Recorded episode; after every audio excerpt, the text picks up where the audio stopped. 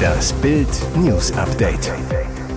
Es ist Mittwoch, der 27. September und das sind die Bild Topmeldungen. Mutter von Joel über den Killer Teenie. Bei der Festnahme lachte er mir ins Gesicht. Mindestens 100 Tote nach Brand bei Hochzeitsfeier im Irak. Strafantrag gegen Shakira. Erst im August wurde er eingeschult, zeigte stolz die Schultüte mit seinem Namen darauf. Nur wenige Tage später wurde Joel aus Pragsdorf beim Spielen erstochen. Jetzt nahm die Polizei den mutmaßlichen Täter fest. Er ist erst 14 Jahre alt und wohnt im selben Ort. Joels Mutter Kathleen sagte Bild, ich war bei der Festnahme dabei, da hat er mir ins Gesicht gelacht. Ich brach zusammen, kam mit einem Rettungswagen in eine Klinik. Pragsdorf stand seit der Tat Mitte September unter Schock. Eltern ließen ihre Kinder nicht mehr draußen spielen. Einige verdächtigten von Anfang an den 14-Jährigen, eine Nachbarin zu Bild.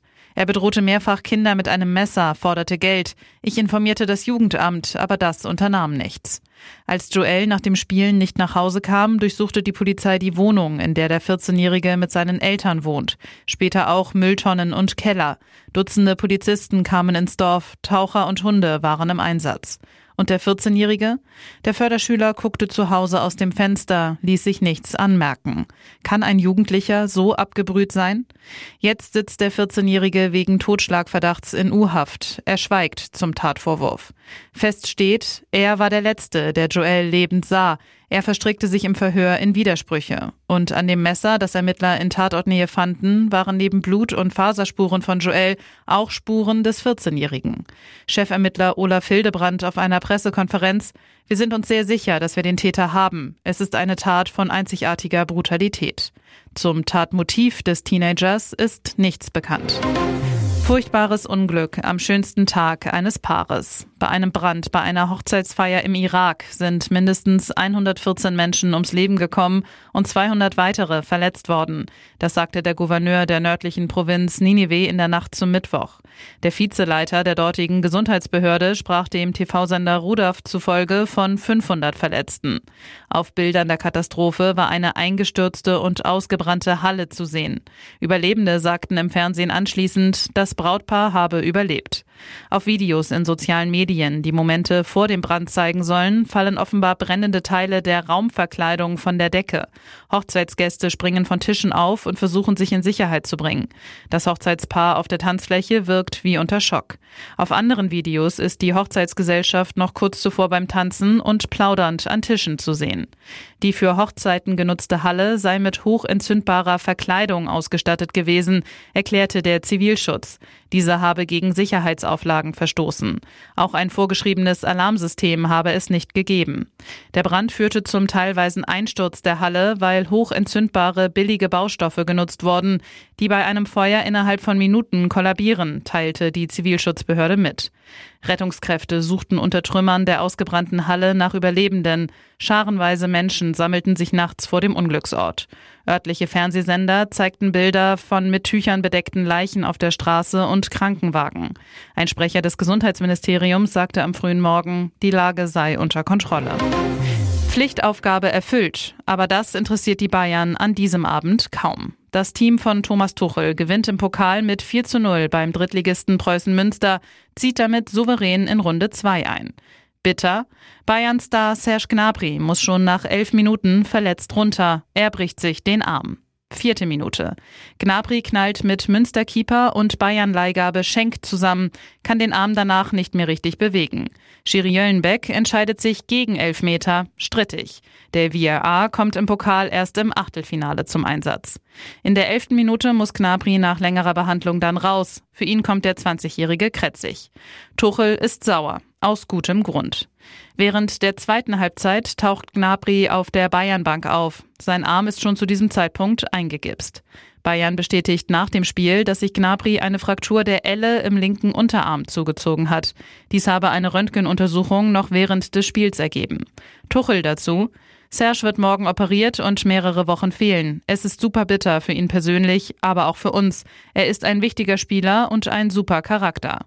Noch mehr Verletzungssorgen können die Bayern eigentlich überhaupt nicht gebrauchen. Tuchel lässt gegen Münster eine Elf ohne gelernten Innenverteidiger auflaufen Upamecano, De Licht, Neuzugang Kim fallen aus. Stattdessen spielen Goretzka und Masraoui zentral hinten. Und auch Müller fehlt.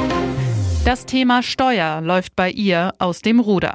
Shakira hat in Spanien noch einen Fall mutmaßlicher Steuerhinterziehung an den Hacken.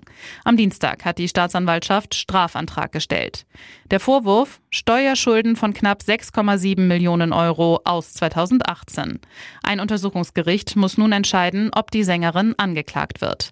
Die 46-Jährige muss sich bereits in einem anderen Fall in Barcelona vor Gericht verantworten. Es geht um Steuerhinterziehung in Höhe von rund 14,5 Millionen Euro. Shakira weist jede Schuld von sich. Laut eigener Aussage habe sie in der angegebenen Zeit hauptsächlich auf den Bahamas gelebt. Wo der Popstar wirklich seinen Wohnsitz hat, der steuerrechtlich natürlich entscheidend ist, gilt es unter anderem vor Gericht zu klären. Im schlimmsten Fall könnte sie nun dafür sogar ins Gefängnis kommen. Die spanische Staatsanwaltschaft fordert eine achtjährige Haftstrafe für die Ex von Gerard Piquet, die in Barcelona lebt. Wann ein möglicher Strafprozess beginnen soll, ist noch offen. Und jetzt weitere wichtige Meldungen des Tages vom Bild Newsdesk.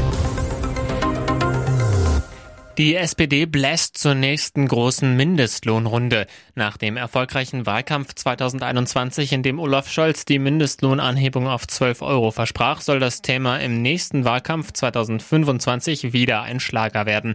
Führende Genossen planen die Wiederholung der Mindestlohnkampagne. Erste Landesverbände fordern die Anhebung auf dann 15 Euro pro Stunde. 15 Euro, das wären 3 Euro mehr als heute, ein Aufschlag um satte 25 Prozent. Ganz vorn mit dabei Vizeparteichefin Serpil Medjadli aus Schleswig-Holstein. Sie sagte am Wochenende auf dem kleinen Parteitag der Nord-SPD, wir brauchen spätestens nach der Bundestagswahl in zwei Jahren einen Mindestlohn, der bei 15 Euro liegt. Denn am besten gegen Armut schützt ein guter Lohn. Im Beschlusstext der Nord-SPD heißt es wortwörtlich, der Mindestlohn muss ein gutes Einkommen ermöglichen und im Alter vor Armut schützen. Deshalb wollen wir die Forderung eines Mindestlohns von 15 Euro zu einer Kernforderung zur kommenden Bundestagswahl erheben. Auch Landesvorstand und Landesparteirat der Thüringer SPD fordern bereits 15 Euro pro Stunde. Im Dezember kommt die SPD zum Bundesparteitag zusammen. Dort werden auch die ersten Weichen für den Bundestagswahlkampf gestellt. Die Inflation macht alles teuer, auch unser Internet. Jeder zweite Internettarif knallt deutlich rauf. Das hat das Vergleichsportal Verivox für Bild ermittelt. Die großen deutschen Internetprovider haben seit Juli 2022 in jedem zweiten Tarif die Preise erhöht. Insgesamt 21 von 41 Tarifen der großen Internetprovider sind seit Juli 2022 teurer geworden. Darunter sind Angebote von 1 und 1, der Deutschen Telekom sowie von Vodafone und O2. Im Schnitt beträgt die Verteuerung 7,38 Euro im im Monat. Die meisten Preiserhöhungen gab es bei Vodafone. Und auch Angebote für Bestandskunden sind betroffen. Die Inflation macht auch vor Internetnutzern nicht Halt. Mehrere große Provider haben zuletzt ihre Preise erhöht, sagt Jens-Uwe Theumer, Vice President Telecommunications bei Verivox zu Bild. Teurer geworden sind vor allem Tarife im unteren Preissegment. Somit werden ausgerechnet die Kundengruppen am stärksten mit Preissteigerungen belastet, die ohnehin schon über weniger Finanzmittel verfügen und mit jedem Euro rechnen müssen. Und auch für Handykunden ist es teurer geworden. Zwar mussten Bestandskunden der Netzbetreiber keine Preiserhöhungen hinnehmen, das Preisniveau für Neukunden hat sich in den vergangenen zwölf Monaten allerdings deutlich erhöht. Weitere Details und wo sich die Bedingungen verbessert haben, gibt's zum Nachlesen auf Bild.de. Es war die schwerste Entscheidung ihres Lebens. Hollywood-Star Kerry Washington hat sich jetzt offen zu einem Thema geäußert, das in vielen Teilen der Welt als absolutes Tabu gilt. Die Schauspielerin hatte eine Abtreibung. In ihrer Autobiografie Thicker Than Water offenbarte Kerry Washington, dass sie in ihren Zwanzigern ungewollt schwanger wurde. Kerry stand damals am Anfang ihrer Karriere, die 2001 mit Save the Last Dance so richtig durchstartete. Als sie von ihrer Schwangerschaft erfuhr, stand Carrie Washington vor der schwersten Entscheidung ihres Lebens, schreibt sie in ihrem Buch. Sie absolvierte Arztbesuche unter falschem Namen und entschied sich schließlich, das ungeborene Baby abzutreiben. Gleichzeitig habe sie sich schlecht gefühlt, weil sie sich als Teenagerin für sexuelle Aufklärung stark gemacht hatte. Ich habe sehr mit mir gekämpft, ob ich die Geschichte meiner Abtreibung einbringen sollte oder nicht, verriet die Darstellerin vor der Buchveröffentlichung dem US-Magazin People. Zuerst war ich mir nicht wirklich sicher, wie sie in die Geschichte meines Lebens passt, denn damals habe ich mich dafür geschämt. Aber dann begann ich zu spüren, dass es wirklich wichtig für mich war, sie zu teilen. Seine Güte machte auch vor dem DDR-Staatsratschef nicht Halt. Pastor Uwe Hollmer nahm Anfang 1990 den gestürzten Diktator Erich Honecker und seine Frau Margot bei sich zu Hause in Lobetal in Brandenburg auf. Jetzt starb der Geistliche im Alter von 94 Jahren, wie ein Sprecher der Nordkirche am Dienstag unter Berufung auf Angaben des Diakoniewerks im mecklenburgischen Seran mitteilte.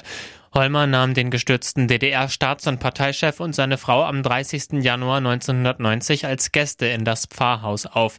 Zuerst hatte sich die evangelische Kirche gesträubt. Bischof Gottfried Volk schrieb Anfang 1990, dass die Bitte, das Ehepaar Honecker in ein kirchliches Haus aufzunehmen, viermal an ihn ergangen sei. Doch er lehnte zunächst ab.